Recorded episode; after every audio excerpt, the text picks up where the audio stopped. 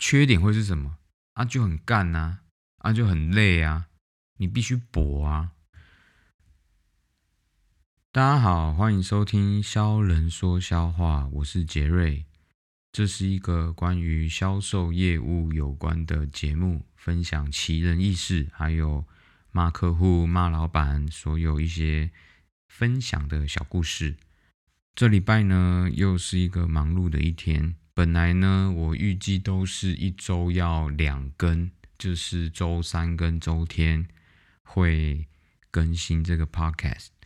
结果呢，还好我的自己预设的一个目标是一周两更，所以导致结果每个礼拜都只有一更的时候，我就觉得啊还好，至少还有一更。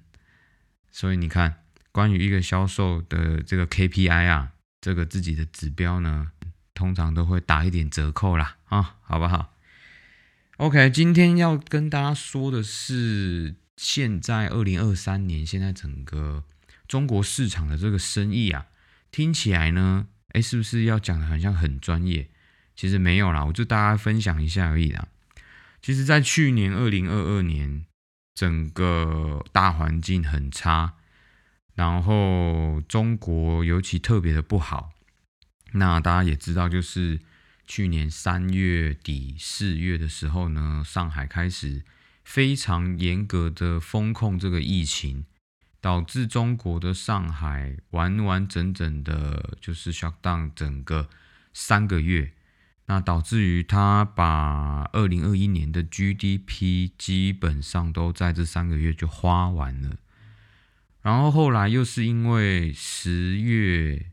呃，要开这个会议，中国要开这个领导大会嘛，所以呢，他又是非常的严格的在管控这个边境，导致于所有很多的公司，你们如果看一些财经节目，都会知道，很多中国的公司亚太区总部都迁到了像新加坡啊，或者是其他地方，就是等于是迁出中国了。我在上海非常能够体会到这个生意受到影响的冲击，很多的公司面临了裁员，然后缩编，还有包括一些公司都完整的就是都直接撤回原本的国家，像日本啊、韩国，非常的严重啊。去年整体来说，很多公司基本上是不赚钱的。甚至是赔钱的也很多，只有少数的公司是赚钱的，例如像做核酸的啦，OK，做快筛的，做口罩的，做医疗用品的，这算少部分了。年底的时候，基本上各行各业的人都已经放弃了，都是属于在打牌，反正今年就这样子，不会再。多好或多坏，反正最坏也就是已经这样子，也就是已经三月、四月、五月这种完全挂单的状况，是已经年底已经补不回来了啦，所以大家也就已经放弃。但在十二月之后啊，中国突然来一个急惊风啊，他就是突然间把这个疫情呢，瞬间的就把它风控就解开了。然后导致呢，中国的疫情产生了史诗级的感染速度，飙升到所有人在一个月之内，基本上你身边所有人都已经得过新冠病毒，就是确诊嘛，很史诗级的速度，真的是非常非常之快，基本上是无一幸免呐。有少数的人是没有，但是他还是不舒服，在家生病，但是测出来是一条线还是阴性，但我们觉得他基本上就是已经得过了。OK，Anyway，为什么他会选在这个时间点就是解封啊？我后来呢，当然我是结果论推算呐，推算之后呢，能够理解就是他因为在过年，他不可能在过年前开放。过年前开放，等于是大家过年就全部的整个中国人在过年期间都是阳的，对吧？再来是三月他也不太可能，因为三月要开也是中国的领导人的领导大会，他不可能在这个期间再让所有人都确诊。再来呢，到了五月又是黄金周，又不太可能。今年九月还有一个亚洲运动会，就是我们说的亚运会，会有很多人外国的呃运动选手过来。那更不可能，他在这个时间开放，所以我们后来怎么推，就是觉得他应该只能在过年前，然后以史诗级的速度去让他做感染。我不能去评断说他这个政策是好还是坏了，毕竟在中国这个地方，还是很多人因为这个呃疫情的关系离开了呃人间，所以也是很遗憾，很遗憾。确实，这个带来的。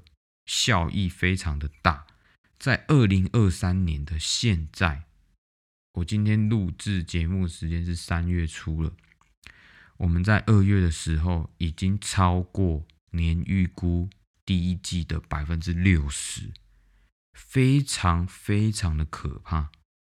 中国今年的 GDP 绝对又是一个新高，当然我不知道其他国家是怎么样，但在中国。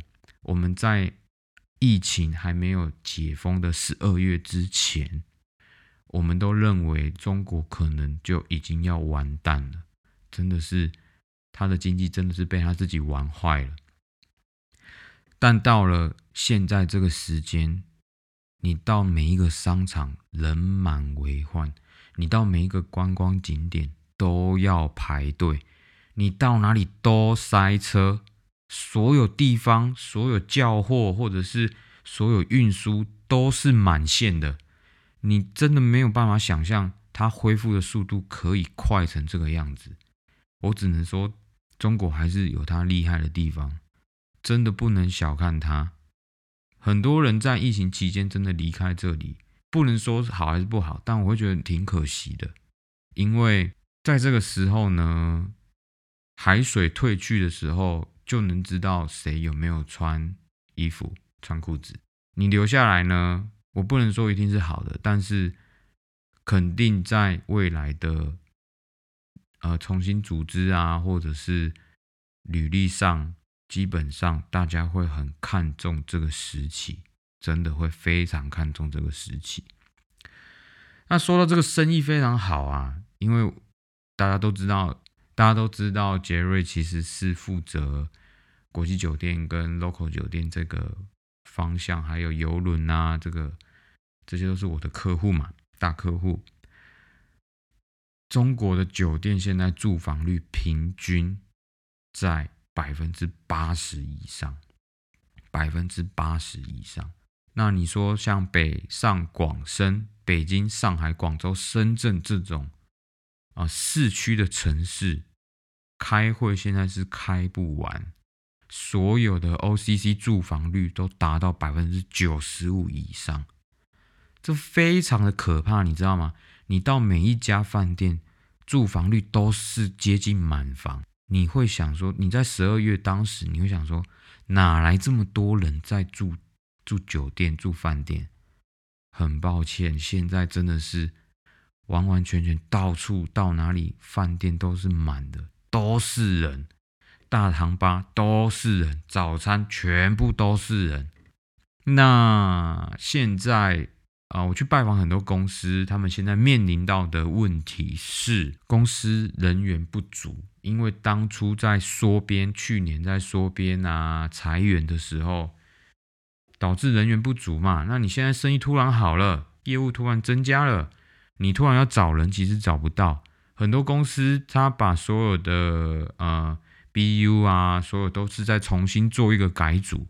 例如说，本来是五个人编制，变成三个人管一个，或者是两个部门编合并在一起，然后人员变少，很多啦，就不外乎会出现到就是像我刚刚说的，你之前是不是在这个产业留下来？当然，这我们还是结果论，但我自己呢？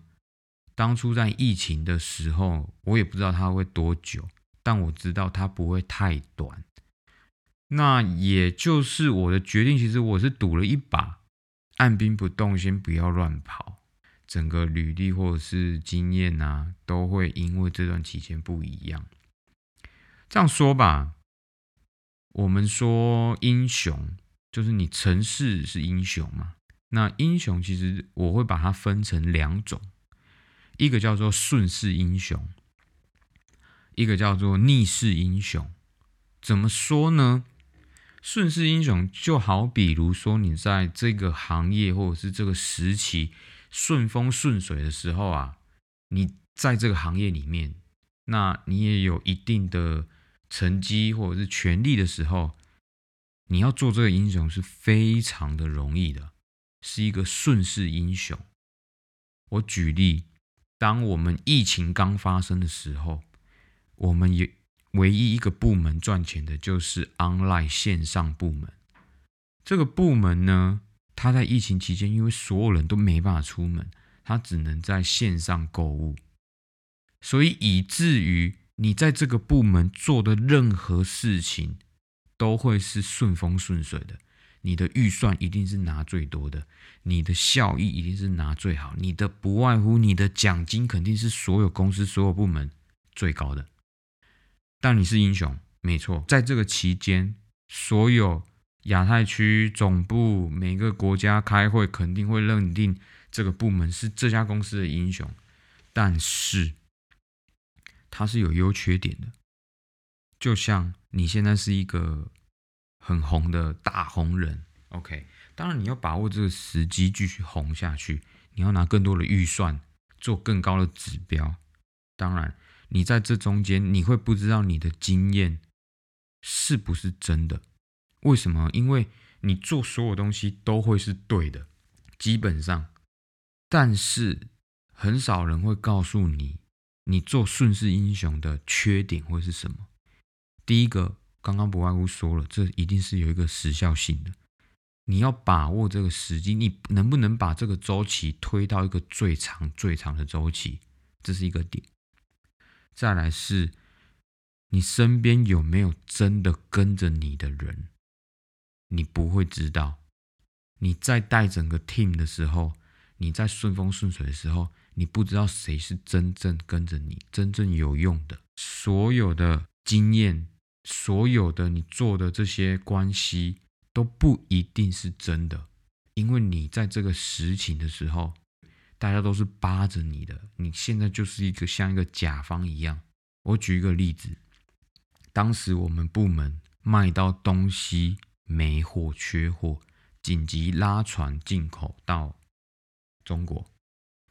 当时所有的经销商都没有东西，但是生意太好了，所有的人都会扒着你要你的货。那你要给谁？把价格拉高。然后看谁能玩这个价格，那我就出给这个人，对吧？但是你觉得这个人跟你的关系会是真的好的吗？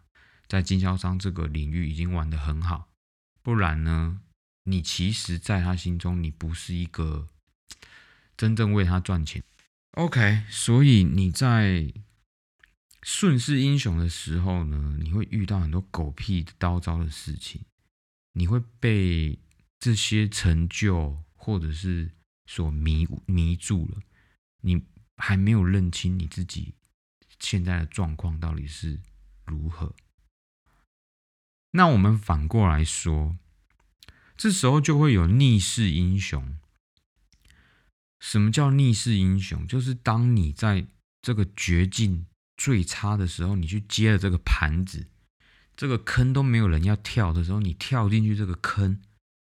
结果你还把它做好了，OK，这真的就是英雄，真英雄，逆势英雄，respect。第一个优点是什么？这种英雄优点，你旁边的人呢，基本上都是真心跟着你的人。你到哪里，我敢相信你这个 team，一句话，你的一句话，他们绝对跟你走。但如果不是，我跟你说，你去哪里，人家都不会理你的。再来，你所有的经验都会是你的真经验。为什么？因为你在最绝境的时候，你所有评判的东西都是最宝贵的，都是最珍贵的一个抉择，因为你没有犯错的空间。你犯错之后，你没有办法圆回来，所以你会很谨慎的把这些东西做得非常的好，包括你下面的啊的组员啊或成员。缺点会是什么？啊，就很干呐，啊，就很累啊，你必须搏啊。这个坑你搏得好，你就跨过去，你就变逆势英雄。你跨不过去，你就是一样下面在那边垫底的、垫背的。我举一个例子啊。我最近有一个朋友，他其实在一家硬件公司做了总经理好几年了，很年轻，九一年，九一九二，anyway，反正就三十出头岁，他二十几岁就当上部门总经理。然后呢，他需要跟很多公司，呃，国外的子公司啊，或者是部门去做一个开会。那很常需要跨国啊，有时差这样，我看他干的很辛苦的。他去年的时候就本来决定要去念书，后来呢被挖角去一家公司去做一个中国一个创新的品牌。他其实就是在做一个前往逆势英雄的路上。为什么这么说呢？他一进去的时候，老板只给他钱。他什么东西都没有，公司就只有他跟董事长。那其实他会很辛苦，真的会很辛苦。我也跟他说，就是你还没入职的之前，我们好好聚一下。我觉得你入职之后，你绝对会忙的跟一只狗一样。那果不其然，他也是还是挺忙的。这样，他也本来要去念书，后来当然人家开的。就是薪资 offer 非常的好，所以他决定不去念书。我觉得这可以另外开一集来讲他的故事啊，他也是一个挺奇葩的一个一个总经理。所以现在呢，整个中国的大环境又回到非常非常好的时候。我们常说就是又回到人傻钱多的时候，人多钱，然后就真的也多。然后也跟大家分享一下，现在开始很多公司在重新组织团队。去年我们其实也砍了一条业务线，六个人砍到剩一个人，也是挺不容易的啦。但今年可能会再重新组织起来，那公司的方向可能也都会有所不同。现在所有的公司的今年的预算，在二月过后，我相信都会重新改预算。然后也跟大家分享一下我心中的英雄——顺势英雄，还有逆势英雄。在下一集呢，我会跟大家分享，就是三月、四月在中国其实是属于金山银四。你如果要换工作、找工作，有猎头或者是。其他的行业别要跳来跳去的，通常都会在这两个月发生重大的变化。相信台湾其实也是。那下礼拜我们来分享一下，啊，被猎头招聘啊，或者是到公司面试的一些有趣的经验。OK，那今天就到这边，谢谢大家，大家拜拜。